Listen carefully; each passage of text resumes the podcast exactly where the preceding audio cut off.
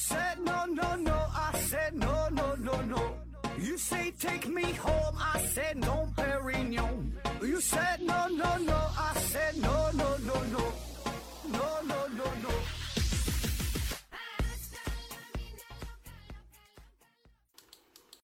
拼命探索不计后果，欢迎您收听思考盒子。本节目由喜马拉雅平台独家播出。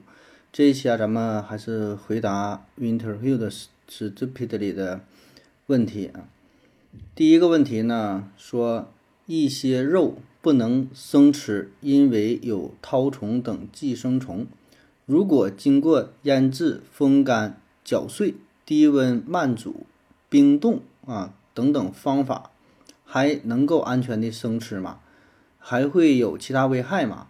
以及寄生虫是吃进肚子里的，为什么还会到身体的其他部位，把肠道钻个洞吗？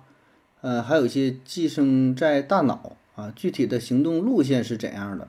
钻到身体里一般感觉不到，而是产生了副作用才会去身体，才会去身体检查被发现啊。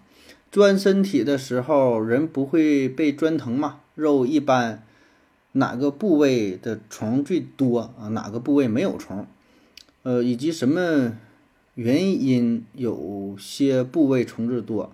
呃，德国人会吃的生猪肉叫做 mat 啊，肉馅儿或者是 hackfleisch 啊，是肉糜啊。呃，这为什么可以吃？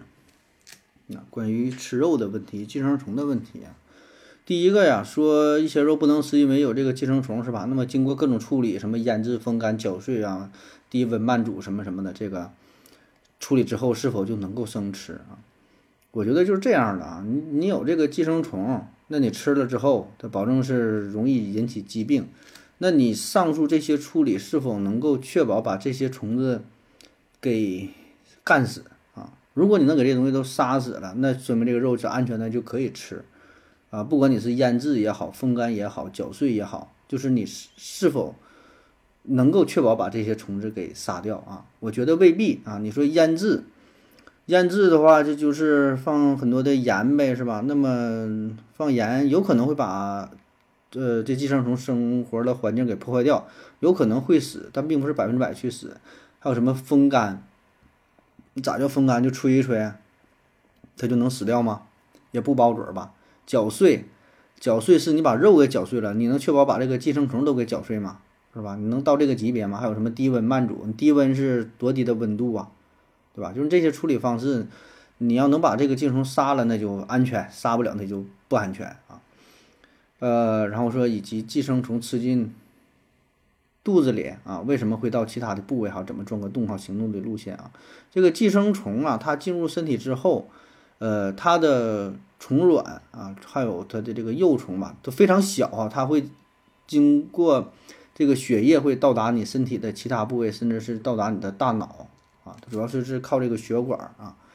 呃，就是虽然它叫这个寄生虫，但这个虫子它大小它不像你想的说那么老大哈，在你身体里转来转去的啊，都是非非常非常小的东西啊。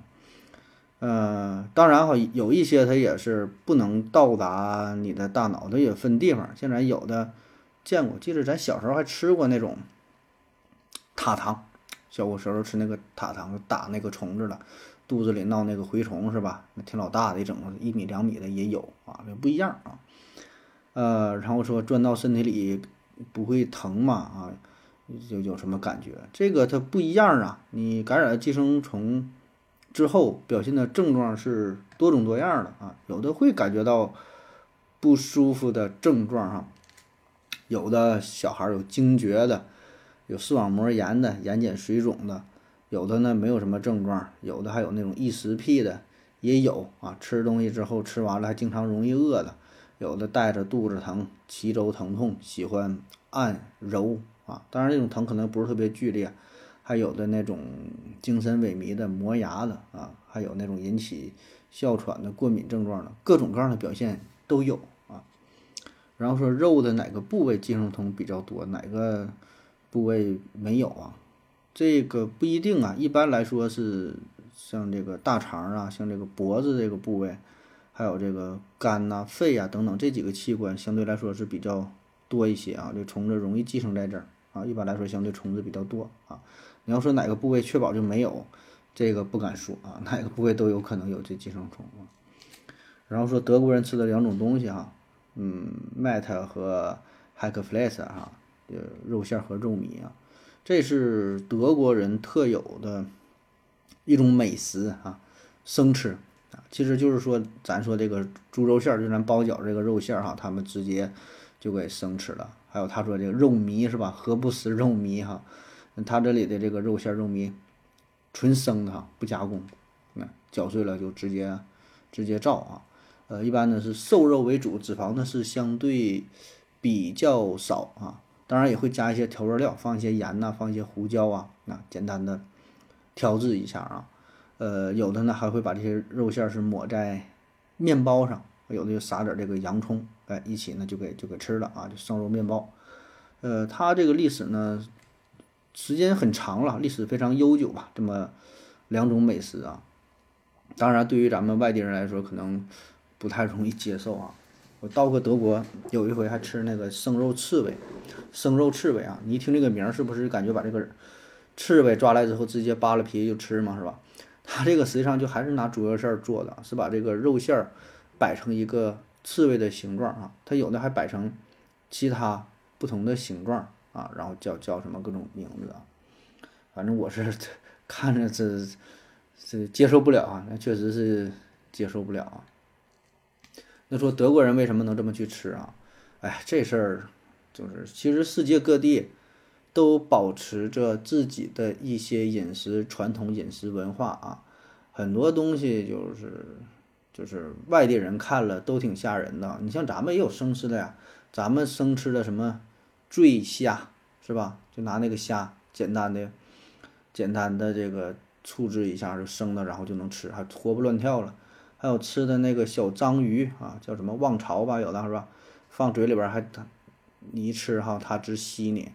还有像那个螃蟹生的也有，卤螃蟹是吧？放一些酒啊、醋啊，放一些调味料是吧？吃的非常新鲜，有挺多生吃的东西啊。就是如果你不是生活在这个地方的人，你一看起来。他的这个饮食的方式你就很难接受啊，但人家就习惯了，就这么去吃嘛。你说这东西卫生吗？那过去来看没有什么卫生不卫生啊，吃了之后就是看你是否命大呗，吃完没有事儿，那就算赶着了，是吧？那很多吃了那就就确实也生病啊。那现在可能是比较讲究了，过去也不讲究那么多啊。包括咱之前做过那个世界各地的黑暗美食，咱吃这个毛蛋是吧？毛蛋啊。还有皮蛋啊，还有这个童子尿腌的蛋啊，各种蛋，还有什么东西啊？啊，外国有各种稀奇古怪的吃的东西，仰望星空派是吧？鲱鱼罐头是吧？哎，各种各样的，这个这没有啥原因，就是历史遗留下来的呗。下一个问题，Winter Hill 的 Stupidly，他说，发现一些政策漏洞，呃，发现一些政策法律规则都有明显的漏洞。这些明显的漏洞在当初制定的时候，呃，没为什么没有考虑到？思维盒子回复说：“不可能呀，你举几个例子。”呃，然后他回复说：“七天无理由退货啊，还有杭州公开色狼姓名，但是不公开身份证号，同样，呃，同名的人呢会倒霉啊。”他说什么法律政策有明显的漏洞？这其实。我也不是特别认可啊，就是你举的这两个例子，我觉得不算有什么明显的漏洞啊。你七天无理由退货，这个算漏洞吗？这个商家是还是挺挺愿意的呀，对吧？因为这个也是因为，呃，电商平台竞争越来越激烈啊。那你人家商家都有这个七天无理由退货，你你没有的话，你就很难生存下去哈。而且呢，这个七天无理由退货。本身它就是鼓励购物的行为嘛，让大伙儿买了非常放心，是吧？买了没有后顾之忧。因为你在网上购物的话，很多东西它不是现场买，然后呢，有些东西它就需需要你去试穿一下、试用一下啊，要不然你也不知道这个东西它是否合适啊。因为有一些东西你是不是无所谓了，对吧？你买个东西，你说你买个什么东西呢？就是买个桌子椅子，或者买个什么，买个手机什么，就是有些东西你买的时候，你搁网上选好了，那那就是它了，不用试啊。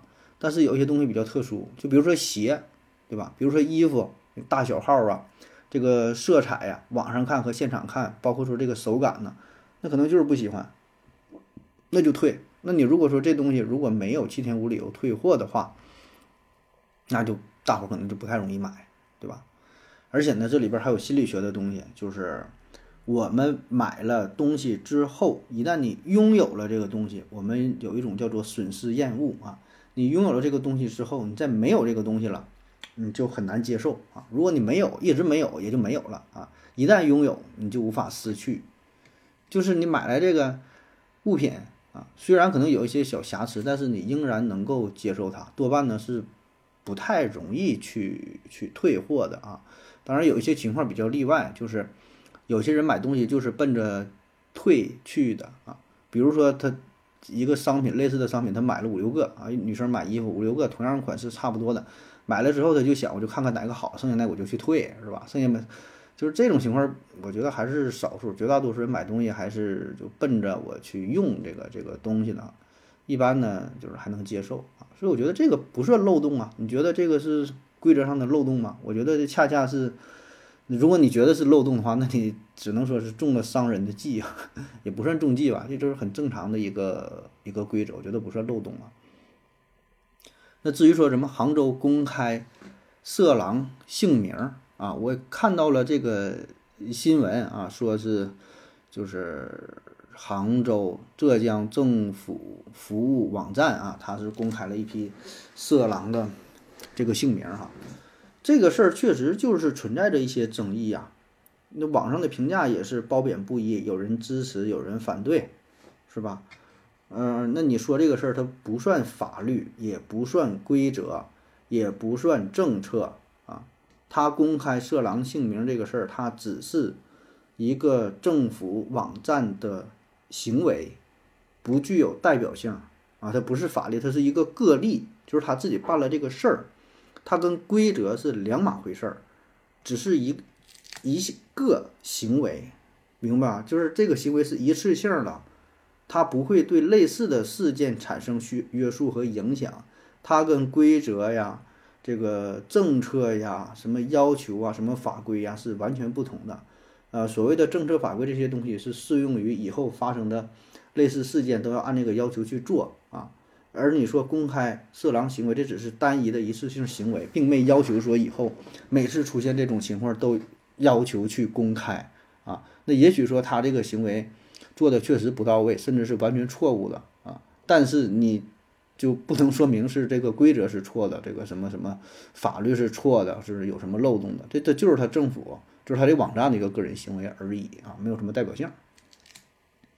下一个说，发现美国猪里脊啊排骨五花肉的价格是从低到高，但是呢，德国却是从高到低，这是为什么？都是欧美国家，饮食应该没有太大变动。这个猪不同部位的定价，除了需求影响，还有什么影响？悟空幺五二八提问说：“猪肉结构啊，饮食结构导致需求不同。我我四十多岁了哈，小时候就是八十年代那阵儿，猪内脏价格啊低于猪肉的价格。现在呢则相反，还有很多例子啊，完全相同性相同的东西，随着时代的变化，价格差异，呃也是相对很大啊。啊，他说这个猪肉猪身上不同的部位吧，哈，什么排骨、里脊，什么五花肉是吧？”在美国和在德国存在很大的差异，哈，都是欧美国家，为啥差距咋就这么大呢？我觉得这事儿差距大很正常啊，因为咱经常说的欧美国家，它不是欧洲和美国两个国家呀，欧美这是一个很大的地理上的范畴啊，包括欧洲和北美啊，起码呢是我查了一下，说是欧洲四十五个国家。呃，北美是美国和加拿大，对吧？一共呢是四十七个国家和地区。那么在这么大的范围之内，那每个国家和地区它的经济条件不同，文化背景不同，宗教信仰不同，饮食习饮食习惯不同，等等等等，什么都不同。那你凭啥要求他们对于食物价格的这个定价完全相同呢？啊，我觉得不同。很正常啊，如果说都相同的话，反而是奇怪了，对吧？就包括说，就是他们爱吃的东西，他们生活在不同的纬度，啊，不同的这个什么气候的影响，那对某一食物的需求量也不一样。我觉得有波动很正常。当然我没具体分析啊，为什么什么猪里脊、猪排骨、什么五花肉哈，这个贵啊、贱啊什么，是不是跟宗教的什么影响啥的？这我没具体分析，我只我只是觉得哈，存在差异不同是太正常了。下一个，Winter Hill 的 Stupid 里说，我今年二十哈，对 X 和情感不太理解啊，能不能解释一下为什么有人喜欢当备胎？为什么那件事情有人喜欢用口啊？不觉得脏吗？也没什么感觉。嗯，为什么有人喜欢当备胎是吧？嗯，这事我也不太懂哈，你可以问问当事人吧。嗯，就这种人保证是有，但是他是为什么喜欢？这不知道啊，这个每个人喜欢的东西不一样啊，对吧？那你就像说，为什么有人喜喜欢吃鸡蛋，有的人喜欢吃西红柿一样，这有啥？为什么？就是人就喜欢呗。那你可以问问这个当事人他是怎么想的，但是。如果要分析的话，那就得从什么宏观上、微观上，从他的这个遗传学的特性，是它基因的影响，还是生长环境的影响，还是原生家庭打小受到的教育、受到的这个文化土壤啊、社会的熏陶啊等等，是吧？或者什么事件的影响，打小看什么电视剧的影响，这就老多原因了，是吧？那你这个具体就得问问那些当备胎的人，他是为什么去喜欢啊？要分析的话，能分析一万多种理由。然后说为什么有人喜欢用口啊？那件事上，那就觉得就挺爽呗啊！用口之后了就非常刺激啊啊！不觉得脏吗？脏可能也挺脏吧，但是跟爽来说，你脏那就也不算啥了，对吧？还是爽放在第一位啊，脏脏点呗。下一个，想要捐钱给需要帮助的人，但是呢，看到很多案例，比如说呢。这个钱呢被挪用了啊，扣手续费等等，好像中国红十字会也有类似的情况。我希望我的钱呢可以百分之百的被用于慈善。有哪些机构是可以信任的？呃，以及如何判断哪些机构是可以信任的？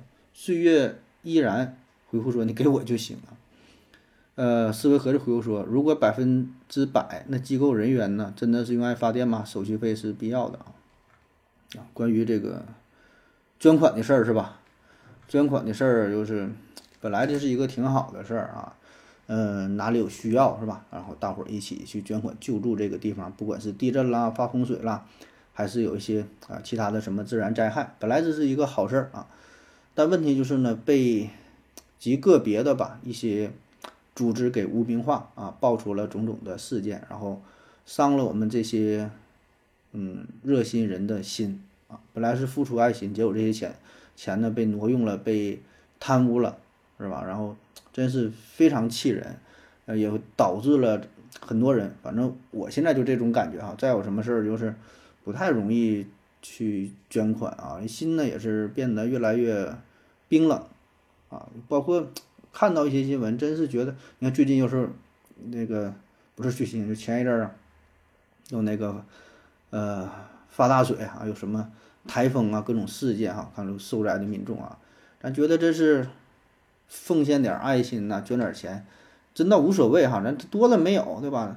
那几十块钱儿，百八十块钱儿，你说这样能帮助一个人的话，其实还是挺开心的啊。如果说真的有人就是就是站在我面前，咱一看说这个人啊，真的是需要帮助，咱说请他吃顿饭，哎，这算啥事儿是吧？如果是力所能及的啊。但问题就是，咱真要是捐款的话，这个钱拿出去了就不一定到哪儿了啊，所以这咱就很不放心啊。那像你说的哈，就是你希望这个钱百分之百用于慈善啊，呃，哪些机构啊可以信任？首先，这个百分之百用于慈善这个事儿成不成立呢？嗯，两方面哈，也许能成立，也许很难成立哈，这就就两头堵的废话啊。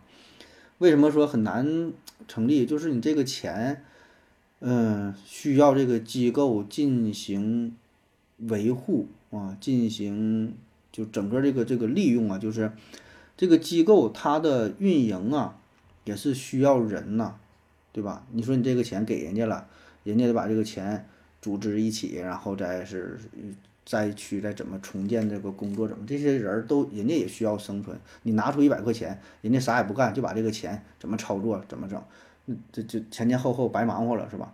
啊，当然另一方面呢，就是这个钱如果足够多的话，这个钱它也会产生利息，对吧？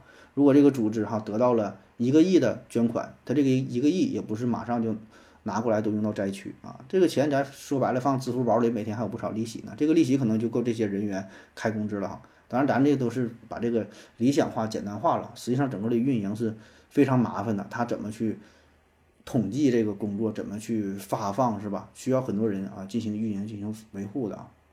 那这咱不管了，反正咱说这百分之百怎么能够用于慈善哈？我觉得最简单的办法，那你就真要想这么去做的话，那你就就把这个钱送到需要的人的手中，啊，就是你缺钱是吧还是说你就扛扛一麻袋扛一箱钱，就是去这个第一线给大伙儿发钱，完事儿了呗，或者买东西，买点这个矿泉水啊，是方便面呢，是什么？衣服啊是啥东西，现场就送送过去，对吧？看谁需要送过去，你这百分之百利用了，对吧？当然咱这就抬杠了啊，你不现实啊！你说谁都能去吗？那你去还给人灾区添麻烦是吧？所以你说百分之百用于慈善，你说确保呢？确保的方式我只能想到这儿啊，剩下你说相信哪个机构，怎么去判断哪个机构是信任的？我是无法判断，我是谁也不相信，就是你，你选择相信，你是很无奈的选择相信，你并不是百分之百打心眼里就相信。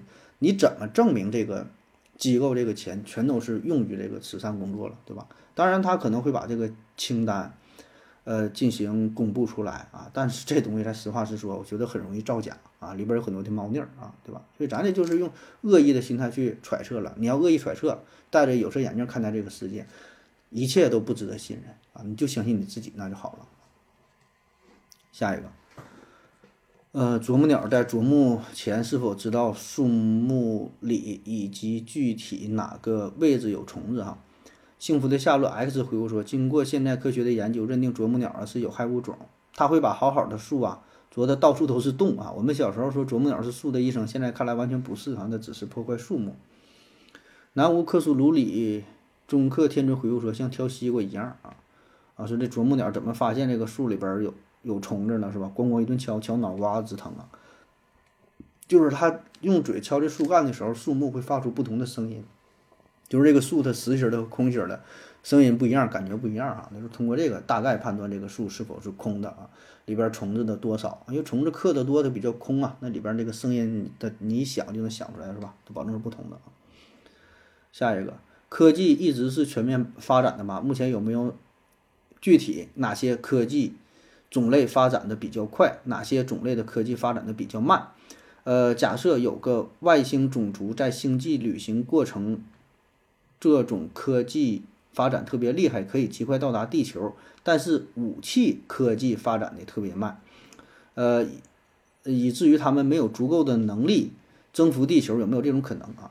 悟空一五二八回复说，如果外星人能够到达地球。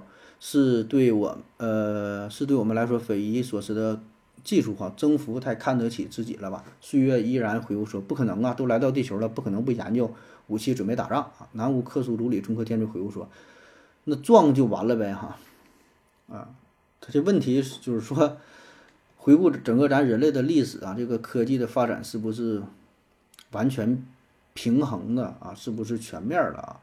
这个话题比较大哈。我的感觉是什么呢？总体来看，保证是平衡的啊，保证是平衡的。但就是说，看看你这种技术想用在哪个方面啊？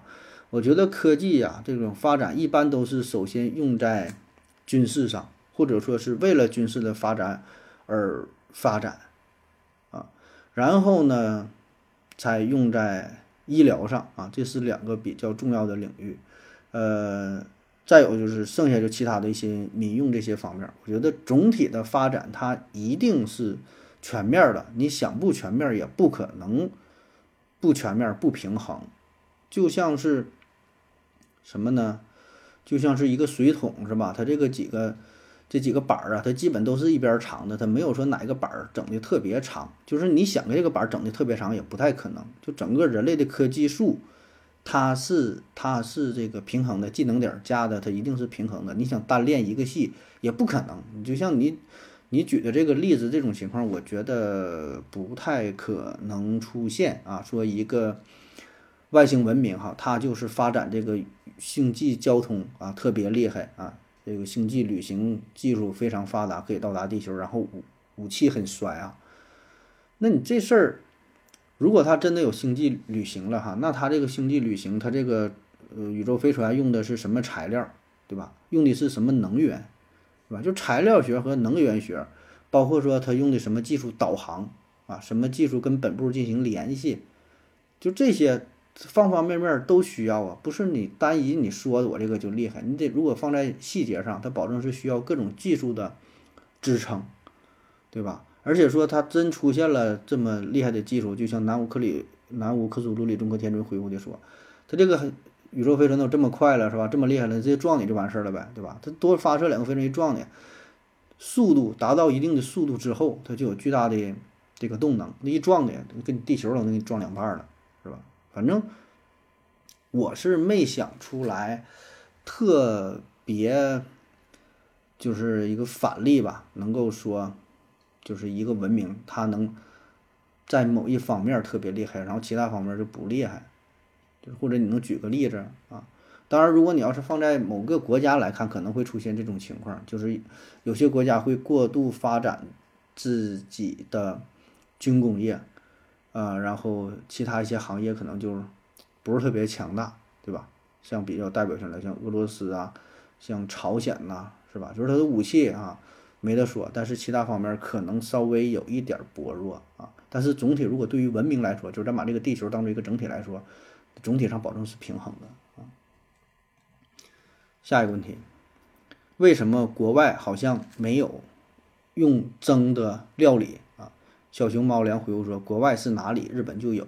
夜儿闪，夜空闪烁，风儿吹过，说欧美一般用烤箱啊。说为什么国外没有用蒸的料理啊？嗯。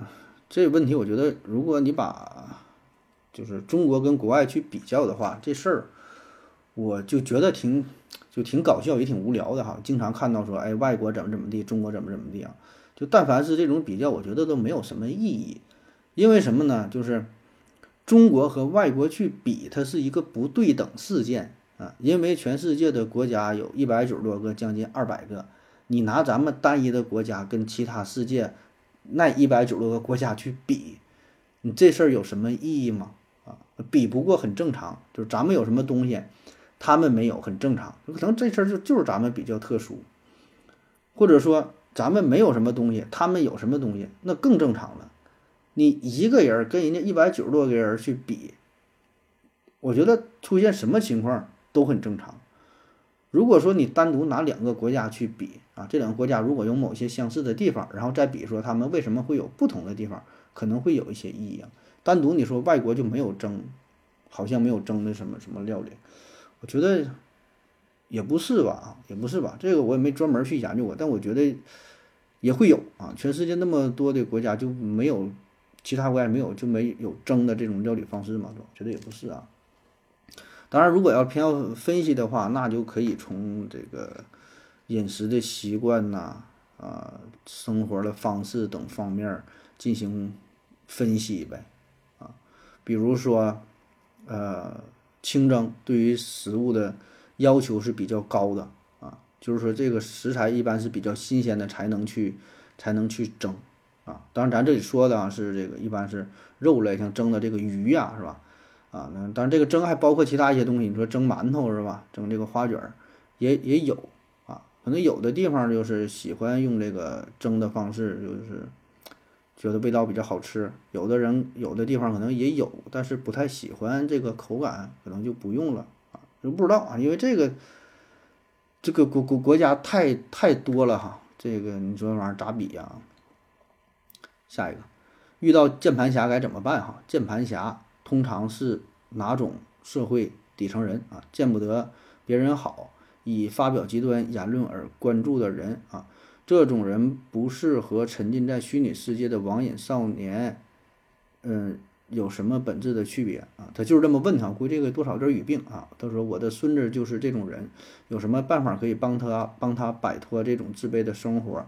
总不能让杨教授电击他吧？啊，呃，键盘侠是吧？遇到键盘侠怎么办？这个老话题了，咱专门有一期节目聊过这个键盘侠，你可以回听一下哈。遇到键盘侠啊，怎怎么办啊？呃，说键盘侠跟这个沉溺于虚拟世界的网瘾少年有啥本质区别？这保证不一样啊，他俩的侧重点不行，嗯，不同啊。一个是键盘侠，一个是网瘾少年，一个是沉溺于虚拟世界呀。键盘侠不一定沉溺于虚拟世界呀，他只不过是在网络上，他是当是一种键盘侠，他人家该过日子过日啊，对吧？沉浸网络的网瘾少年强调的是网瘾这个事儿啊，重点就不同了。然后说你孙子就是这种人是吧？有什么办法可以帮他摆脱这种自卑生活？哎，不对呀，刚才你不说你二十岁吗？二十岁怎么就有孙子了？你这个是，这这咱也不问了哈，这个啥事儿也都有可能啊。呃，你孙子是网瘾少年怎么办啊？我觉得这事儿也不用过多的去管吧，就是子女教育这个问题，你作为隔代人啊，你作为爷爷的话，嗯，不要过多的去插手，对吧？如果有经济能力了，你就给孩子点钱就完事儿。呃，人家怎么培养怎么教育，你这个还是让你的儿子来管嘛。你给，你对孙子这个教导，我觉得太多的话也不太方便，而且还容易引起家庭的矛盾啊。反正我觉得是是是这样啊，就是当爷爷就得有个当爷爷的样儿，对吧？你孙子愿意干啥，你能满足就满足一些啊，也不用管的太多。嗯，而且就是。咋说呢？哈，你说这有什么办法可以帮助他摆脱这种自卑的生活？就是键盘侠这个事儿吧，虽然咱们就是多半是抱有一个批判的态度啊，但是话说回来，人家也没违反法律，对吧？当键盘侠又怎么了？这也是人家的自由，你没有权利去干预人家成为键盘侠吧？也没违反法律，没触犯法律，关你什么事儿，对吧？如果说你想什么帮他摆脱什么自卑生活，如何如何，那是你以为的，你觉得他的生活是处于自卑当中，但是实际上人家是很快乐的，就像是你看到狗吃屎一样，你不要管它呀，人家狗吃屎愿意吃就吃嘛，你告诉狗不要吃屎啊，吃屎怎么怎么地，我给你点肉吃，怎么？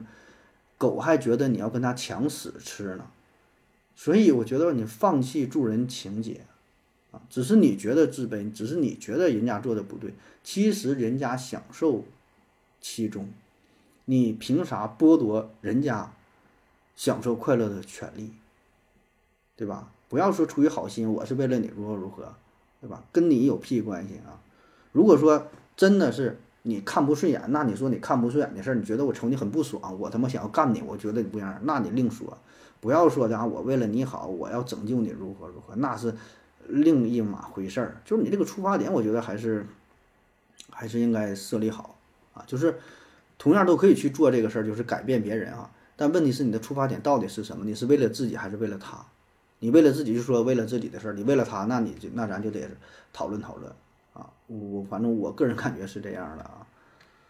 下一个问题，为什么有人喜欢乱带节奏啊？他的目的是什么？唯恐天下不乱嘛？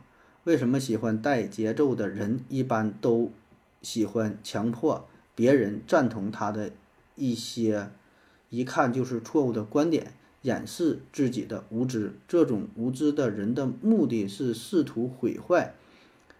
毁坏已现有的一切，嫉妒他人为什么可以获得幸福？等等嘛，这问题我感觉问的都是有点语病啊，这我读的不通顺嘛。啊，为什么有人喜欢乱带节奏是吧？嗯，目的是什么？嗯，带节奏啊，带节奏这也是现在比较流行的一个词儿了哈。但是我不太喜欢带节奏这个词儿这个定义哈。注意，我不是不喜欢。我不是不喜欢乱带节奏这个事儿，我是不喜欢把别人的某些行为说成是乱带节奏啊。特别是现在自媒体比较多，然后呢，很多自媒体，呃，就是自己发表了一些观点啊，那发表观点之后就被别人评为乱带节奏啊。我反对的是别人把这种行为叫做乱带节奏的行为啊，不知道我说明白没有？就是我并不叫什么话，那句话咋说了？我不支持你的观点，但是我什么玩意儿，你这怎么支持你汉语说话的什么权利什么？就人家发表自己的观点很正常啊，凭啥你说人家发表观点就叫做乱带节奏了啊？人家只是这样去说，什么叫做带节奏？就是有人说了这句话，然后别人。听了他的这句话，受这句话影响，改变了自己原有的认知啊，甚至产生了某种行为，这个叫乱带节奏。所以我觉得，如果真有乱带节奏的话，这个事儿也是五五开啊。一个呢，在于说话的人，他这个话很有煽动性，对吧？呃，作用到了别人的身上。另外一部分原因，那就是听话的这个人，你愿意去听啊，对吧？谁让你听了人说啥是啥，人说让你去死你就死啊，这就乱带节奏啊！你自己没有一个判断，没有一个理性的观点，没有自己的思考，没有个独立思考的能力，然后人家说什么，然后听了之后，哎呀，你乱带节奏，谁带节奏了啊？我觉得咱绝大多数人没有想象的那么复杂啊，又是收钱了，又是间谍。又是什么什么组织的成员，又又怎么怎么的乱带节奏？我觉得咱绝大多数的自媒体人就是在网上发表一下自己的观点啊。当然，这些观点有很多是不对的，有很多可能是跑偏的，有很多是那种比较比较极端的啊，甚至说可能会引发很多问题，是吧？确实不对啊。但我觉得这并不能说明人家就是乱带节奏啊。我觉得乱带节奏，它起码得是符合。这么几个要求，第一就是说他这个他说的这个观点，呃，明确就非有着非常明显的这个偏颇啊，说的是一个错误的观点。第二，他有明确的目的性，就是他想把人带跑偏，他想要这么去做，他想去制造混乱，他想扰乱视听。我觉得这才叫算乱带节奏。如果一个人只是发表了一个错误的观点，但是他的目的性并不是说。要把别人给带坏，你就是自己说了这么一个事儿，我觉得不算乱带节奏。所以现在就乱带节奏这个事儿，这个帽子扣的有点大。不管是谁，但凡是说点什么言论啊，都说乱带节奏啊，这人又是什么境外势力又怎么的了？我觉得不至于啊。我反正我是想的比较天真啊，就这种事儿保证是有，对吧？这种事儿，这种人保证是有乱带节奏的人啊。但我觉得远远没有咱想的。那么多吧，绝大多数自媒体人现在就是平台非常方便，对吧？自己录个视频，自己整个麦克，随便都能做个节目。那你说，就全叫自乱带节奏啊？那咋的？全得得是大伙儿就是叫什么？就是一个口吻嘛，都是表达同样的观点嘛，是吧？不让就什么网开那叫什么嘞？百花齐放，百家争鸣嘛，是吧？不至于吧？啊？嗯，然后说这些人的目的是什么？唯恐天下不乱嘛。唉，这种有啥目目不目的？就是还是那句话，两种人哈，一个是真正乱带节奏的人，一个是那种就是自己发声的人，没有什么目的。那么真正乱带目的的人哈，那他保证是一些背后有些势力、有些组织，对吧？就是想扰乱你吧，就是唯恐天下不乱，对吧？就你干扰干扰这个社会秩序正常进行，对吧？甚至说影影影响这个祖国的发展，这都有，这种保证是有。头一阵儿不能说名是吧？有一些自媒体不也是发现了吗？有些境外势力的支持，这是一种真正的乱带节奏啊。剩下其他的一些啊，所谓的乱带节奏，就是一些自媒体的账号跟风的、炒作的、蹭热点的，无非就是为钱为名嘛。天下熙熙皆为利来，天下攘攘皆为利往，对吧？流量啊，对吧？就是很多时候所谓的乱带节奏，就是针对于社会某种某个热门事件。大伙儿都是发表一些个人的观点，有一些观点是真正内心的想法啊，有一些观点是为了说而说，根本自己不是那么想的。但是呢，你这么去说就非常有流量，非常博眼球，哪怕是大伙儿都骂你，但是这个这条音频视频就火了，对吧？然后一听，这人不是乱带节奏吗？对吧？目的是啥？为了赚钱呢？为了流量啊！这个时代有流量不就是钱吗？有粉丝不就是钱吗？不就是这么回事吗？是吧？当然还有一种情况，就是为了纯纯的找这种存在感啊，心理上的满足，心理上的满足。啊，就是我这个观点一发表出去啊，很多人看啊，一个十万加、百万加火了，对吧？自己内心非常愉悦啊，就就就这么几种原因呗啊。呃，下一个，有的出名人会装傻嘛？看到一种说法，说大智慧的人呢，往往看起来有些笨拙。成语就是大智若愚啊。为什么要装傻？以及如何装傻才能不被人发现这个人原来很聪明？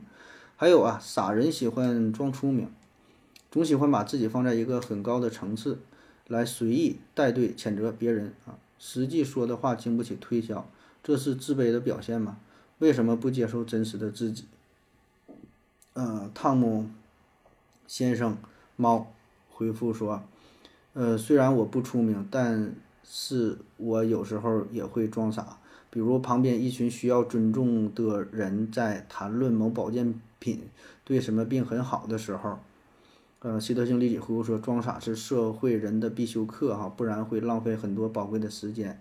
比如有人和我争论中医可以治愈糖尿病，我会回复说：对，早就可以了啊。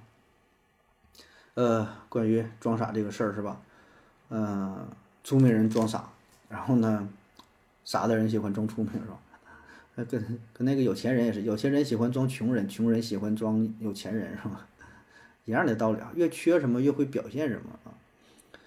说聪明人装傻这个事儿啊，嗯，聪明人装傻这事儿很常见，特别常见啊。当你在社会上待了时间长之后，就觉得装傻是挺挺挺挺好的一个事儿啊，挺必要的一个事儿，就是什么呢？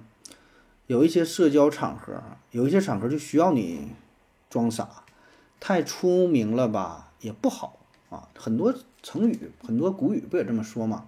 木秀于林是风必摧之。你太露锋芒的话，嗯，并不一定是好事儿啊。有的时候需要你脱颖而出，嗯，有的时候呢需要你隐藏锋芒。锋芒太露的话呢，会成为众矢之的之的，是吧？并不是什么好事。这个分什么时候，该装傻时候就得装傻。而且就像那位朋友说了，你很多时候有这种争论哈，你说你咋办？你是偏得就跟他争个你死我活吗？没有用啊，很多事儿是说不清楚的啊。这种情况就在我就做咱这个节目之后啊，就做这个所谓的自媒体啊，从音频啊到视频就发现这种情况越来越越严重啊。就是首先咱就做节目这事儿来说啊。咱一期节目录完之后，我表达之后了，可能很多东西说的并不是特别清楚、特别全面啊。那么某些听友可能听了某几句、看了某几句，会断章取义，然后完全把我的思想理解成另外一种意思，甚至是完全相反的意思。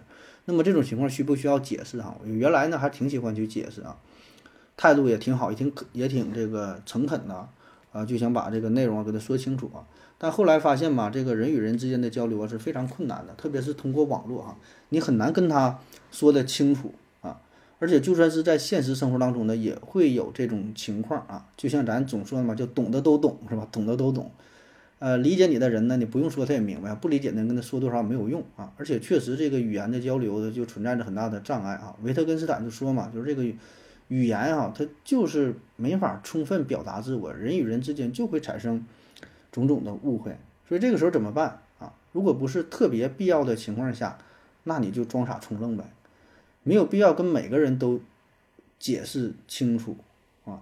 就最好的办法就是什么？沉默是金啊，不说就完事儿。跟他说那都有什么用？对你自己没有什么好处，对吧？你也不是他爹，你你也不是他妈，也没有必要凡事都教育对方。就像刚才讲的那个键盘侠，是吧？你说遇到键盘侠怎么办？你就装傻呗，他爱说啥说啥呗，跟你没有什么关系，就远离。是吧？你跟猪打架，最后你保证是赢不了。你跟他打了十分钟之后，分不清哪个是你，哪个是猪啊！而且猪还会打得很快乐，因为他非常享受这个过程，就是在泥潭子当中一顿咕噜。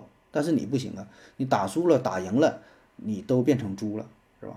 所以遇到这种情况怎么办？就是就是装傻呀！啊，很多时候装傻这是一个最好的方式了啊！就比如说在这个。职场上，在酒桌上，领导说了某一个问题啊，说，呃，列夫·托尔斯泰曾经说过一句话啊，说这个科学家呢是科学没有国界的，科学家是有是有国界的。那人家说的，哎，说错了，其实不是他说的啊，应该谁谁说的？那你是否有必要指出来呢？我觉得没有必要啊，你就去装傻，爱听一过就完事儿了呗。大伙儿都不说，然后你站出来，不对，这不是列夫·托尔斯泰说的，这谁谁谁说的，有什么意义？你是出名了。很多时候，这个聪明啊和这个傻呀，就是这个聪明，聪明和智慧还还不一样啊。就是历史上有很多人都是死于这种小聪明，你像那个杨修，像是还有谁来着？就是都挺牛逼的。你你说他聪不聪明？都聪明啊。这种聪明呢是聪明，但是放在社会上并不好使。社会上需要什么一种大智慧啊？这个智慧就不只是聪明了，就不只是这个智商，还需要什么一种情商。所以这两个是相辅相成的啊，咱也不必过于拔高。啊，过于这个重视，说现在就都得需要情商啊，智商这不重要啊，什么怎么的？我觉得这俩是都很重要吧，都很重要吧。因为有一些处人、为人处事的方式方法，没办法，大环境就是如此啊。这也不算什么，不算什么，就是什么封封建的传统啊，或者一些官官场的什么黑暗面啊。毕竟这个大环境就是这样，有一些礼仪，对吧？有一些讲究，嗯，还是需要的。也不是你一个人能够改变的啊！你能做的是什么？能适应尽量适应啊！如果不适应的话，那起码也不必让自己吃亏吧啊！要不然会把自己弄得很累，四处碰四处碰壁啊！所以最好的办法就是大智若愚嘛，该表现表现啊，与自己无关的时候就置之事外，是吧？老老实实待着呗！然后说啊，对，还问说这傻的人喜欢装聪明啊，傻的人喜欢。装聪明，说这是不是自卑的表现？啊，为什么不接受自己啊？傻的人装聪明呢？这种情况也有啊，这保证也有啊，原因也很多啊。有的是出于一种社交的压力啊，我觉得主要还是来自于社交的压力，就是有些时候你需要表现的自己就是有一定文化、有一定才学，要不然你在职场上可能也很难混下去。你这个就没办法，看看这个具体情况、具体的需要。那有一些呢，是为了寻找一种自我认知感、自我满足感啊，就觉得自己什么都会。就像咱做主播是吧？对我这节目哈，叭叭叭给别人讲，然后寻找一种内心的满足。其实什么也不懂，都是从网上搜索来的东西，然后装的自己就是都明白啊，然后就满足自己虚荣心嘛。这种情况也有啊。下一个问题。一个人的身价具体如何计算啊？身价和工资又是什么关系？身价和家产、财产又是什么关系？有没有计算身价的公式？一个球队的身价就是球队所有球员的身价总和嘛？球队身价包括其他工作人员以及教练和球队主席、老板的身价嘛？球队身价是球队老板身价的一部分嘛？身价和 GDP 有什么关系？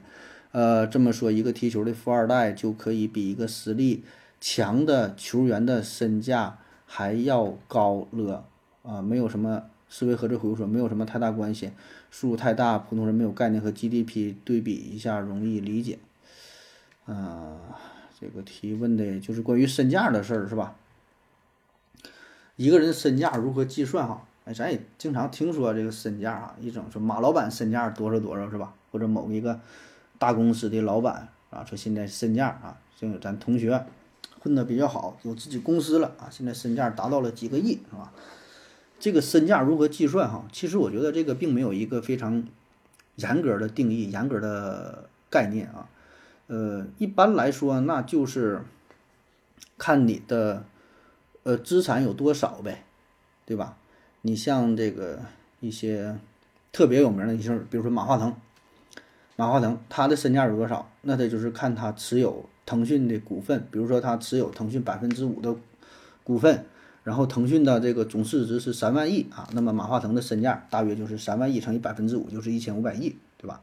当然这里边这算的很很很不精准，是吧？嗯，还有其他很多乱七八糟的，人家这个固定的资产等等等等，他都都没加上，咱只是用这个。呃，股权来计算的啊，因为有钱人主要就是看这个股权。你说像马斯克，他的身价是多少，那就算呗。他特斯拉的股权占多少啊？SpaceX 占多少？什么什么占了多少？加一起是吧？他的身价多少啊？那对于咱们普通人来说，那你身价，呃，无非就是你的固定的资产呗，对吧？你有一个房子，这个房子值多少钱啊？你有个车啊，这个车能值多少钱？你家里边贵重的金银首饰啊，有什么东西值多少钱，是吧？固定的资产，呃，有的呢也可以加上，就是你本身的价值啊。什么叫你本身的价值？就是你的这个，你本身能创造价值，你有收入啊。比如说你是一个律师啊，你是一个医生啊，年入百万啊，然后再乘以未来你可以工作的年限，比如说你现在现在是这个四十岁，一年收入一百万，然后呢你还能工作到六六十岁啊，还有二十年的时间，用这个一百的乘以二十，对吧？然后再加上两千万，再加上你固定的资产，这就是你的身价啊。当然，对于明星呢，可能又不一样了啊。比如说一个明星啊，咱就是踢球的明星啊，就你刚才说这个球队的明星是吧？那这个球星他本身的资产，然后再加上什么未来的创造的可能性，就是他已有的成就和他未来的，比如说今年二十五啊，那踢球啊，说比如还能踢五年，能踢到三十，他什么年薪呐，什么转会费呀，对吧？这些都是他的未来的可能性。包括说演员是吧？他已有的价值，他拍了多少部电影，然后有多少的身价，然后呢，咱预计一下未来他能创造多少价值啊？就是这东西，我觉得没有一个固定的公式吧，说这个身价是多少，对吧？总体来说，就是他能这一辈子创造出多少这这个这个总的价值呗，这叫身价是吧？然后说身价跟工资有什么关系？那身价说这么一解释之后，这。身价和工资就明显不同了。工资它是死的，他有的人他没有工资，但是他的身价很高，对吧？他没有固定的工资，他是没有工作。比如说一个自由创作者，他是一个画家，他是一个作家，你说他的身价是多少？他的工资是多少？他没有工资，但他会有身价，是吧？然后身价和家产财产有什么关系啊？那这不刚才说了吗？家产和财产可以是身价的一部分啊，但是身价呢还包括着其他很多方面，甚至是未来的潜力。啊，至于说球队的身价。球队的身价，那就是球队所有队员身价的总和呗啊！但我觉得还包括其他重要的部分，就是本身这个球队品牌的影响力和价值。因为一个球队啊，一说出去，就是它本身这个名儿就是就是有足够的价值了。比如说你说阿森纳，对吧？你说像利物浦啊，本身这个名儿我觉得就是这个价值啊。比如说这个这个公牛啊，呃什么还有什么玩意儿篮球队啊，呃。记不住了啊，咱咱也不看 NBA，就是这些球队的这个名儿啊，本身它就够一个价值，它就值很多钱啊。至于说什么教练呐，这老板的身价这也有吧，但我觉得其实身价不是特别多的情况下，一般也都忽略不计了，是吧？下一个，为什么磁性没有进化出反强 X 的功能？比如说自动闭合，比如说自动夹断等等啊，发生的过程当中是吧？然后被人强暴了，夸给夹断了，是吧？这想法挺有意思啊。呃，我有个不成熟的想法，回复说啊，进化出来的功能多半是本能啊，比如本能的夹断，呃，也就离灭种不远了啊。啊，他说这个在这个过程当中，如果被强迫了就给夹断了，为啥没有这个功能啊？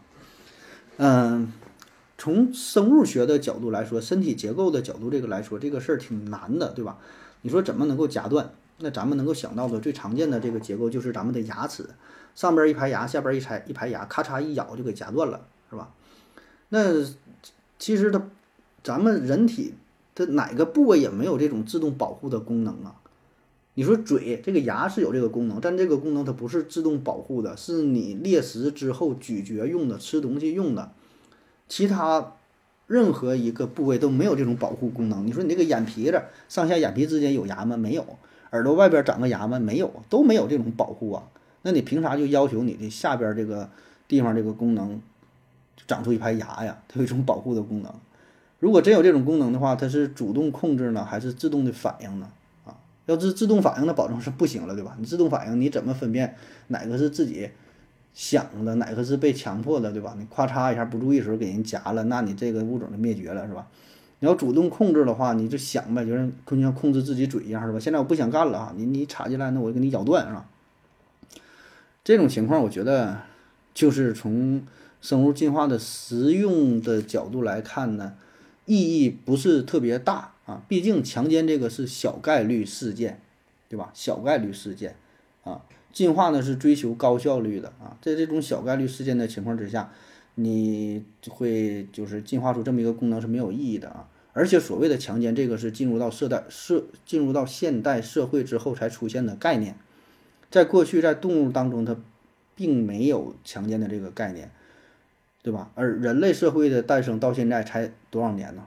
啊，就是现代社会的出现，对吧？甚至说你在几万年前都没有所谓的强奸的概念吧？啊，再往过去之前那个叫群婚制啊，一群男的跟一群女的结婚啊，没有这个强奸的概念。所以这强奸的概念可能就是几千近几千年才出现的。你用这么几千年的时间，然后去挑战整个生物进化上百万年、上千万年、上亿年的时间，是吧？那怎么可能呢？怎么会出现这种这种这种器官呢？下一个问题，总是说现在的年轻人不愿意生孩子，那我换个问法，为什么以前的人，我们的长辈愿意生孩子，而且愿意生很多个孩子？他们的环境不是还不如我们吗？啊呃，关于生孩子这个问题啊，为什么过去愿意生孩子，生很多孩子？我觉得有这么几方面原因啊。第一个呢，就是过去的避孕措施所限啊，有的时候也不是愿意生啊，没有什么太好的避孕的方式，那你也是不得不生，是吧？第二呢，就是过去的养娃成本比较低，就是同样是把孩子培养大啊，但是这里的培养付出的东西是千差万别。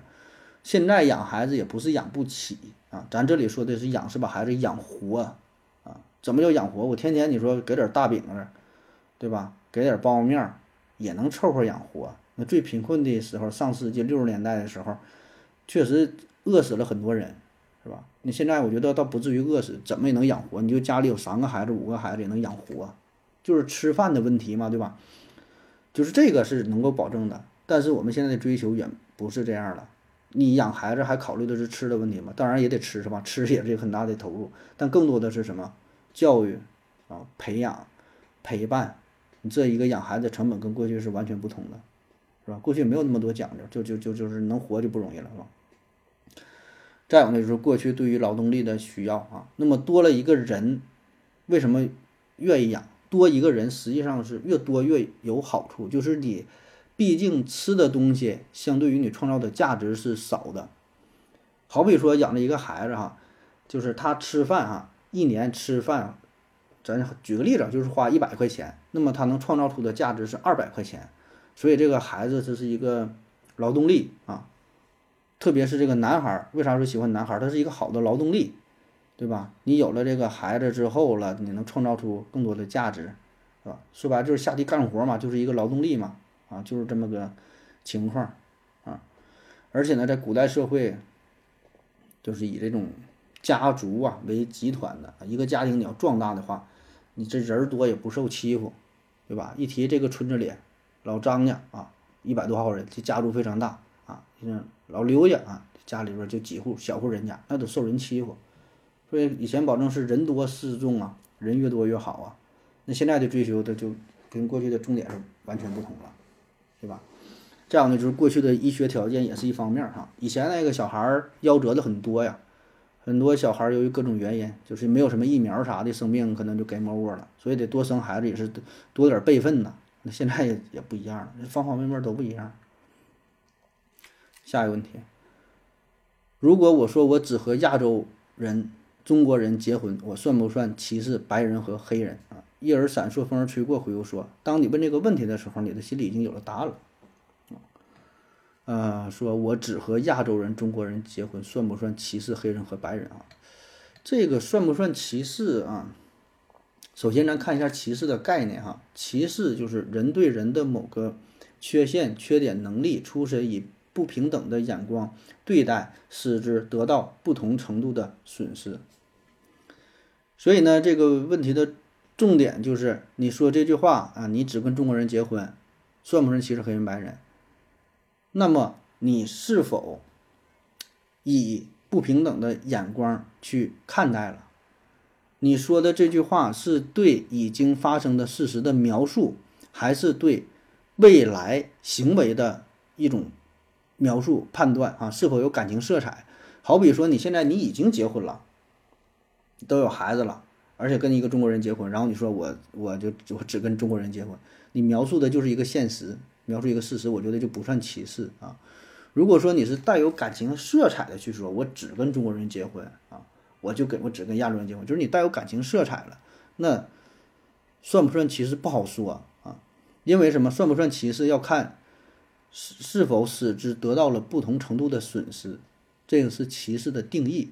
就是说，你以不同的眼光去看待，然后还得让他得到不同的损失。什么叫歧视？就是找工作的时候，一个黑人，一个白人，你要这个黑人了，然后你说，然后这这事儿有可能是因为你歧视白人，没要黑人，因为什么呢？大伙儿都非常看重这个工作岗位，都想得到这个工作岗位。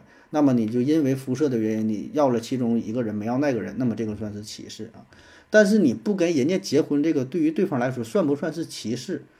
不一定啊，不一定，对吧？就是如果说人家受到了影响，受到了受到了这个损失的话，那算歧视；如果没有损失，我觉得就不算歧视啊。所以放在结婚这个事儿上，一般来说，呃，某个人跟另外一个人结婚，或者不跟另外一个人结婚，我觉得都不算损失啊，因为结婚这个事儿就是一个呃自由的行为。对吧？你可以就理论上，你可以跟任何一个人种的人结婚，你可以跟，也可以不跟另外一个人的人种结婚，甚至是不结婚，这都是你的自由。所以在这种情况下，我觉得他就不是歧视啊，人家也没有什么受到什么损失，对吧？这些没有法律规定或者谁认为说就得跟你结婚，就是才好事儿，是吧？不跟你结婚就是损失了，是吧？而且我觉得这个事儿就是。对吧？还是看你内心的想法吧，还是你看心看你内心的想法。就你说这句话的时候，对，就像刚才那位朋友说的，当你问这个问题的时候，你已经有答案了。就是你说这个是话的时候，你内心是怎么想的？你内心的想法是什么？就像你说，我我以后我以后我不打，以后我才不买这个宾利的汽车呢。啊，我将来我也不会买。就是你这个想法是什么？你为什么不买？是你瞧不起宾利这个品牌，还是说你买不起？我觉得这个原因是不一样的，态度是不一样的啊！而且每个人说的感觉也不一样。就是你说啊，我才不买宾利这个品牌的汽车呢，我觉得不算歧视啊。但如果马云这么说的话，我觉得多少可能会有点歧视，就是人家有购买的这种能力啊。所以在说这句话的时候，判断他是不是歧视，还要考虑你本身的能力。对吧？就是你的能力，你的态度，然后呢，造成的结果，我觉得这几方面都要考量一下啊。下一个问题，呃，弹钢琴为什么有人弹得好？只要一直练，在正确的时间按到正确的键就可以呀，就可以了。为什么还会有大师？还有人形容可以听出感情？呃，可以，如果盲听可以听出来吗？感情怎么来的？此外，合奏团通常只有一个人弹钢琴，但是很多人吹。铜管乐啊，这是为什么？为什么钢琴地位这么高？为什么一说到钢琴家就可以说出很多人啊？但是小号家、萨克斯家好像是寥寥无几啊。乐器也有高低贵贱之分嘛？K 二幺五二回复说，钢琴大师是用艺术思维和感情注入演绎钢琴曲，而不仅仅是精巧，而不不是精准的在线技巧。艺术领域的很多大师不是依靠。技术精湛成为大师的，要对艺术作品的理解啊和再创造啊。关于弹钢琴这个事儿啊，首先说说这个弹钢琴啊，就是为什么会有大师是吧？感觉这个事儿很简单呐，不就是在固定的时间按固定的键按这个节奏，就是这么去摁不就完事儿了吗？是吧？呃，你说的没错啊，确实就是按照要求啊，固定的按住这个键就行了啊。问题是你是否能够做得到？就是这个过程啊，需要付出大量的精力，反复的去去训练。就算是大师，也不能确保百分之百按对。就这一条，就屏蔽了百分之九十九点九九的人。那不信你可以看一下这个《野蜂飞舞》的曲子啊，当然这个有点难，是吧？你可以练习一下，弹一下《玛丽有只小羊羔》，这是入门级的啊。确实就是大师，那就是能够在固定的时间把这个手指头上，把这手指头放在固定的按键上啊。这个能做到这个，这是一个大师的基本要求啊。但是很多人做不到啊。你说的这个事儿很对啊，但是很多人他做不到啊。不难啊，如果你说难不难，这事儿不难，练吧，往死练。你练十年，你练二十年，也可能会达到这个级别啊。但也只是说你能熟练的掌握几个曲子而已，就是每个曲子，那你都得去练一遍。你要真的都能把每个曲子都能记在脑中，能够就记得分毫不差，啊，在固定的，比如说人家这个曲子正常就是三分钟弹完，你能在三分钟之内节奏非常准确，按的非常精准，把这个曲子弹出来，那你真就是大师了。问题就是绝大多数人他做不到啊啊！而且这只是一个最基础的要求，还有什么呢？你就同样按这个按键，你有轻重之分吧？按的时间有长短之分吧？双手的配合，还有脚上踩的轻音、重音、延音呢？你按这个力道是按全力还是按二分之一的力量？手指之间的这个连贯性，对吧？这些都是需要配合的啊。所以呢，你说那个精准，确实精准是一个最基础的要求啊。而且就这个要求已经屏蔽掉所有人了，不不是说屏蔽掉百分之九十九点九九九九的人了啊。你能在这个熟练准确的基础上，再加上这良好的配合，一些节奏感的把控，那你真的就是大师了啊！你就找一个不是大师的人，你弹你弹一弹，你先听一听，他保证有弹错的地方，他保证有不连贯的地方啊，他保证有跟谱上写的不一样的地方，可能咱们听不出来，但是如果说你让一个机器进行检测的话，就会发现它有的地方快了、慢了，摁的轻了、重了。跟这个谱子上写的是不一样的，那他就不是大师，因为他没做到百分之百准确，对吧？你不说做的完全精准吗？就这个事儿是做不到的，很多人是做不到的。所以你要真的就像这电脑一样，AI 一样哈，那不出错误的去弹，那你真的就成大师了啊。嗯，下一个说这个这个弹琴哈，怎么弹出的感情啊？盲听是否能够听出来啊？呃，感情这个事儿怎么说呢？我觉得是存在的啊。可能有的人觉得这玩意儿就是一个玄学哈，说一个曲子哪有什么感情啊？你可以设想一下，就是，嗯，一篇文章，不同的人他就会有不同的感觉，啊，就同一个人读在不同的时间读出的感觉也不一样。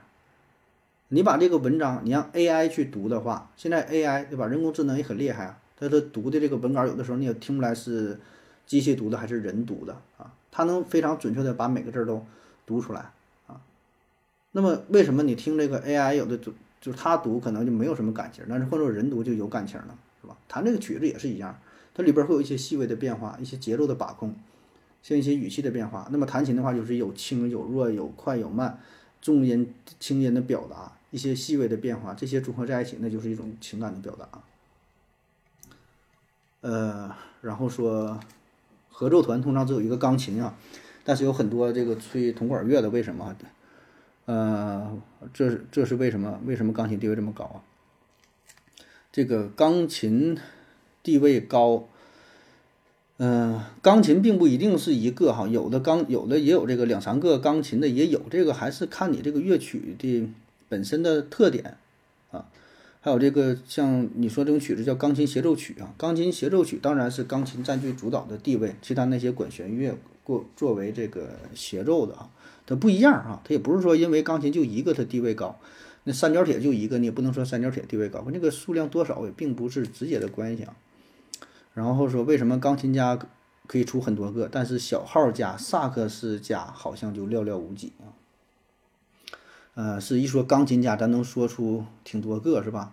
像什么肖邦，像什么我是不知道啊。啊，柴可夫斯基是不是？还有什么德彪西呀？还有是什么安娜卡利？不对，不对，不对啊！咱就不丢人了。说这个钢琴家说出很多个哈，小号家、萨克斯家，这咱更不到了，寥寥无几啊。这个是怎么回事呢？啊，这个首先，钢琴这个乐器它有很强的乐理表达的能力，它跟其他的乐器相比啊，为什么说？钢琴一般说是钢琴之王是吧？这个音乐之王，乐器之王，它有很强的乐理表现的能力。也就是说，这个钢琴它不仅仅是一个演奏的工具，它还是一个创作的工具。很多作曲家在创作音乐的时候，首先用到的都是钢琴。钢琴可以说是音乐家吧，这个基本就是都会的这么一个玩意。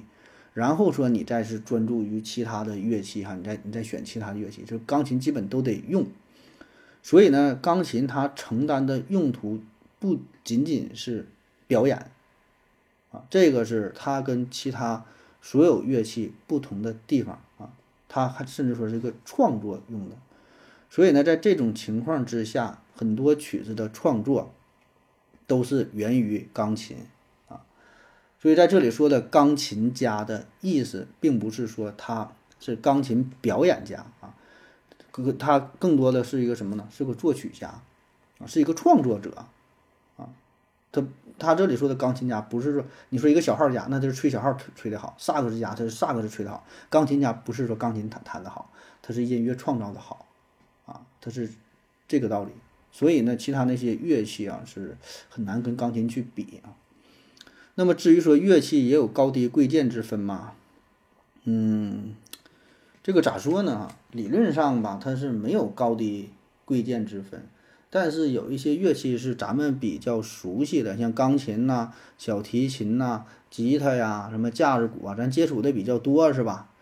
特别像刚才说的这个钢琴，它本身就有这个创作的作用，所以显得就地位比较高。但实际上只有社会分工不同，没有高低贵贱之分，是吗？这个你要说高低贵贱，这本身就是一个人的主观的判断啊。你放在乐器上没有什么高低贵贱。你说这个茄子、土豆，对吧？地瓜，你说这玩意儿怎么评价高低贵贱？高低贵贱这是一个主观的人的判断哈。但如果你要偏要说，找出一个乐器当中高低贵贱哈最牛逼的，那保证有，那就是咱的唢呐，那谁也比不了啊！唢呐，百般乐器，唢呐为王，不是升天就是拜堂，千年琵琶万年筝，一把二胡拉一声，唢呐一响全剧终，那谁也不好使。曲一响布一盖，全村老小等上菜，走的走，抬的抬，后面跟着一片白，你全给你送没。你要说比，那就得是唢呐。唢呐虽然它不是一个全面的乐器啊，甚至它的声音哈谈不上优美，但是它个性极强。就是唢呐一响，就谁也谁也比不了，全都甘拜下风。你要没听唢呐之前哈，这个什么调儿什么东方乐器、西洋乐器啥的，唢呐一响，其他全白给。哎，你放眼整个这个乐器，就是有比唢呐声音大的，但是没有比唢呐。音域高的啊，比唢呐音域高的就没有唢呐的声音大，能赶上唢呐音量和音高的演奏技法又没有唢呐丰富，所以就是就这一个唢呐，我跟你说，就就谁也不好使，这就绝对就是王者，就是王者。但这唢呐，唢呐一吹吹一声嘛，唢呐一吹吹一声，从你出生、满月、出嫁、结婚、生子，啊，然后是寿诞到离世啊，人生的每一个重要节点都有唢呐的声音。啊，这唢呐一吹吹一声啊，从满月到头七啊，你说谁能比？谁也不好使。下一个说在社交平台上刷到了一个女孩，觉得很好，但是遥不可及啊，想追她接近她该怎么办？不在一个城市，也不在一个大学，有没有什么办法可以制造偶遇啊？哎呀，在网上遇到一个女孩挺好是吧？首先哈，我不太建议你这么去做啊。就是你会在平台上遇到很多好的女孩，但是你总不能都去追，都去制造偶遇吧？嗯，第一呢，就是网上的女孩是否真的美好不一定啊，网上虚假的东西太多了，她是不是个女孩都不知道啊？嗯，且不说什么开美颜了还是啥的，我估计他是个男的，那都都不好说啊。就是网上的东西很多都是假的啊，呃，就算是这个是个真的女孩啊，就是。就是个很优秀的女孩啊，但问题是，人家为啥会同意你？就是你你你客观分析一下啊，你有什么优势啊？你有什么拿得手的东西是吧？凭啥让人家就能也喜欢你？你俩是否有这种可能性？你自己也说了，感觉遥不可及啊。你这里说的遥不可及是距离上的遥不可及呢，还是整个你的个人的情况的遥不可及呢？包括说你的经济水平啊，你的个人的生理情况啊，你的性格等等啊，评估一下啊。所以你看到好的女孩太多了，我天天刷视频，我一天能看到好几百个感觉特别好的女孩，那你咋的全去接近嘛？所以呢，第一就是我不太建议去做啊。那第二呢，就是如果你非要去做的话也行啊，因为我不知道你处于什么状态，也许你已经是经过了一个客观的评判，就觉得他是你的天选之子，这辈子非他不娶了哈，就想把他搞定哈。那你就该整就去整啊，但是说你跟他不在一个城市，不在一个大学啊，你要是一个学生的话，这个事儿非常现实，那就是，呃，需要金钱作为支撑对吧？这保证的了。你说你跟他来往，那你你说你制造偶遇，你保证得先去到他这个城市，去到他所在的这个地方跟他在一起呀。至于说制造偶遇这些细节，那都非常好办了啊。但是前提嘛，就是呃叫攀驴邓小闲啊，攀驴邓小闲。你这几样不说五样都占全吧，起码你得占个两样三样的吧，总得给人家一个就是能喜欢你的理由啊。至于说什么制造偶遇啊什么的，那你很好办呐。你去他的学校，然后你就见到他，突然说：“哎呀，你也在这大学啊？我也来来这办什么事儿啊？这么巧，请你吃个饭呐，或者怎么的啊？”就是这种细节上的操作很简单哈。问题是，就是你核心这个根儿啊，这个事儿哈，是否是否能能成？就是人家是否有这个有这个机会啊？就是如果说核心问题。人家根本就不会给你这个机会的话，你啥也不是的话，你制造啥机会也没有用，你天给他见八面也没有用啊。所以这事儿你自己评估吧。下一个，大货车拉钢卷，如果急刹车会出事故，这是因为急刹车造成的事故。大货拉钢卷，如果急刹车会出事故，这种因为急刹造成的事故，难道不能避免吗？啊？比如更好的固定、更结实的车等等，以及做到安全的成本是多少？思维盒子回复说：“那肯定可以呀，少装点儿啊，呃，绑扎好点儿，事故避免肯定可以避免啊，成本是另外一个问题啊。”说这个大货车拉钢卷这个事儿是吧？这个新闻也是经常报了，出现一些事故，咱们也经常在路上看见那种大卡车、那种大平板车。然后车上呢空荡荡的，就拉一个钢卷儿，就是感觉特空啊，就挺长一个车，就拉一个钢卷儿。哎，如果你真要是看到了这样的车哈，建议你离它远一点，不要因为好奇哈 跟着它看哈，挺危险的。这也可以说是一个不定时的炸弹哈，马路杀手啊，很危险。嗯，就是有句有句俗语嘛，叫饿死不拉卷儿，穷死不拉管儿，打死不拉板儿。哎，你听这三个东西啊，啊，一般货车司机就都都都明白是吧？懂的都懂。这里边说的卷儿就是这个钢卷儿，或者叫做卷钢啊。管儿就是那种大钢管子啊。板儿就是平的吧，大钢板。这几个东西呢，它有一个共同的特点，就是密度比较大，非常重啊。那么你开车的时候，如果是一个急刹车，卷儿可能卷过来是吧？给给给你卷了啊。管儿那直接就是一个贯穿啊，直接穿到前面驾驶室是飞出去。板儿板儿那就是咔嚓一下切过去就就就平了。哎，这这句话啊，那咱这这期咱重要说这个卷儿哈，为什么说这个不拉卷儿哈？那咱先说说这个卷儿为啥要做成这个钢卷的这个形式哈？第一呢，就是为了节约运输成本啊，节省这个储存的空间。再有呢，就是这根据客户的需求，你给他做成卷之后，人家可以拿到这个卷儿，随便的怎么裁剪都行。所以做成这个卷儿，就像那个大大泡泡糖似的，做成这个这个卷儿啊。你看这个东西不大，实际上都非常重啊。呃，一般的得达到十吨、二十吨、二三十吨的也都有啊。但一般的重型卡车呀，它的安全载重量可能也就是三四十吨左右，所以一般呢这就只能拉一个卷儿啊。有的那种小的。小点的卡车拉着一个卷儿，拉一个它就超载了。你别看它小，但是但是它它它它它很重，哎，所以你看挺多大车都拉着一个卷儿。所以你这样的话，本身对于这个大车也是一个威胁。你说它它太集中了，有的就断轴，直接拉就断轴了啊，就重力分布的不均嘛。这种，呃，然后最严重的就是这种刹车情况哈，这个卷呢一下子就是一轱辘了，就把前面就给就给推平了，人肉擀面杖啊。然后有人就问了，说你那你这个卷儿为啥要放成一个卷儿的形呢？那多不稳定啊！你固定还不好不好固定，对吧？你给它放趴下不就完事儿了吗？哎，你说的很有道理哈。那为啥不放趴下？保证是有原因的哈。第一个呢，就是说放成卷儿的这个造型呢，非常容易呃搬运啊。一般呢就是用那种细型钩啊，因为卷儿的形状中间有个轴嘛，细型钩往里一插，直接就搬运比较方便。第二呢，也是不容易压到这个卷儿。你把这个卷儿放过来之后吧。对这一个边儿非常重嘛，它有一个压迫啊，然后它就是不平衡了。你这个东西以后再用的不方便用，所以呢没办法，只能选择还是这么卷的形式放在这块儿。虽然比较容易呃滚动，啊，就是这么个情况啊。所以说到底呀，你说这个事儿能不能避免啊？能啊，太能了，有啥不能的？一切的问题就是成本的事儿呗啊！我看外国好像有那种专门的运输这种钢卷的车啊，就是安全性大大的提升。但问题就是钱呗，对吧？一切都是跟这个钱挂钩啊。这事儿有啥不能解决的？赌的就是一个概率，对吧？你就这么想吧。你是一个公司老板，负责拉这个卷儿啊，平均呢一年啊，比如说出三起事故。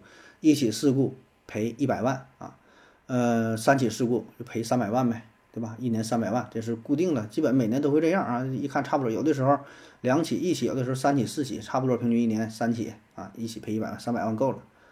那么如果说你要是改良这种运输方式啊，用上新型的运输车，用的新的什么方式啊，这个成本得五百万。一年平均一年投入五百万，那你选哪个？保证还用老的这种方式，出事儿出事儿呗，出事儿赔钱呗。对吧？所以说到底啥，人命不值钱呗，对吗？成本高呗，不就这回事儿吗？下一个，从科学的角度啊，有没有研究表明，如果怀孕吃辣，会不会辣到胎儿？呃，怀孕吃辣的东西会不会辣到胎儿啊？有没有研究表明这事儿？我是没查到说会辣到胎儿啊。当然，我没查到，并不表明没有，只是现有的资料还没有查到啊。呃，因为什么呢？你吃的这个辣的这个东西吧，它到你的消化系统之后就已经被分解掉了啊。呃，当然可能有一部分所谓的这个辣的东西会进入血液，但是进入血液之后，它还会有一个胎盘屏障啊。那么这个屏障是非常厉害的啊，可以免受胎儿受到什么细菌啊、病毒啊什么影响啊。这胎盘屏障啊，所以暂时还没有资料表明你吃完辣的东西分解之后进入血液会通过胎盘屏障进入到婴儿体内。啊，那再细节的研究不知道了，没没查着。呃，下一个啊，最后一个问题，为什么有人喜欢抽烟喝酒？我也试过烟和酒，但是不喜欢这些味道。南无克苏鲁里中科天尊回复说，次数多了，你的身体就需要它们了啊，但是别试啊。啊，抽烟喝酒是吧？为啥会有人喜欢？刚试的时候受不了，这这玩意儿就是一个成成瘾性的东西啊。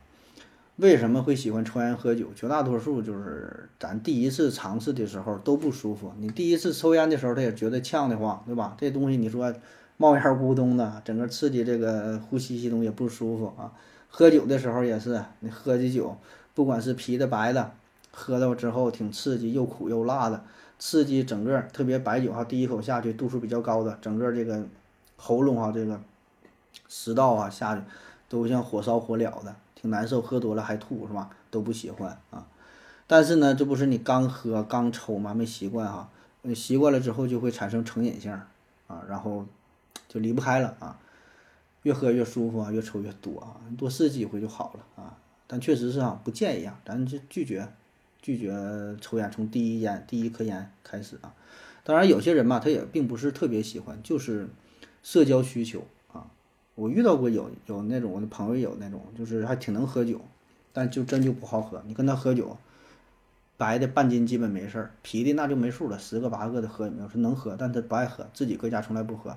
朋友在一起呢，就是你要喝呢，他就一直陪你喝。你说不喝了，他就随时就终止啊，也不上瘾，也不爱喝，就感觉跟就跟机器人一样哈。就这个真是牛逼。然后他就是社交需求嘛，就跑一些业务，跟人出去喝酒，给人客户陪的哈，你你咋喝都行，你说吧。今天喝多少啊？你开心就好，但他不能直说啊，表现的还得自己非常享受这个过程，然后停止随便就就停。就是现在真正喜欢喝酒的人嘛，喝酒会上瘾，就是今天喝喝三瓶，哎，还想再来一瓶，不让喝很难受啊。但他就不是，所以每个人不一样，归根到底就是，呃，你这种成瘾性，对吧？就是体内这个什么激素啊，什么这些反应呗，让你需要这些东西啊。好了，以上就是今天节目的所有内容，赶紧各位收你，谢谢大家，再见。如果你也想提问的话。请在喜马拉雅平台搜索西西弗斯 FM，在最新的一期节目下方留言即可。回答的可能比较慢，不要着急哟。